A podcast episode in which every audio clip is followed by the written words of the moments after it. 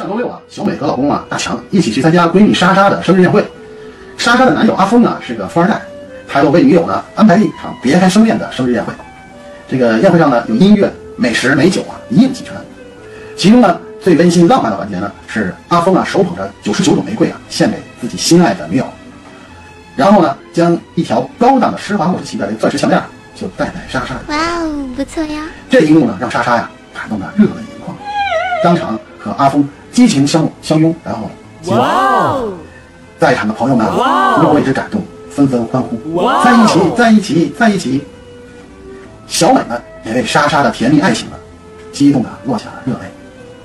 大强呢就靠在墙角无动于衷的玩着手机。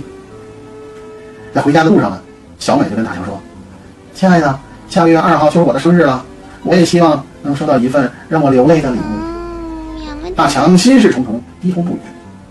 小美撅起樱桃小嘴说：“老公好不好嘛哎呀，？”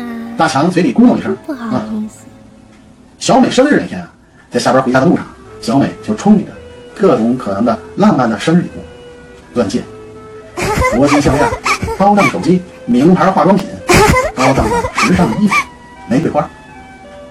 晚上七点多钟呢，老公回来了，小美兴奋的一下子就冲到老公面前。只见呢，大强啊，不紧不慢的从包里拿出一个包装精美的礼品盒。Great！小美呢，迫不及待的就接了过来，小心翼翼的打开，一层，一层，又一层。打到最后一层的时候，小美心中特别的激动。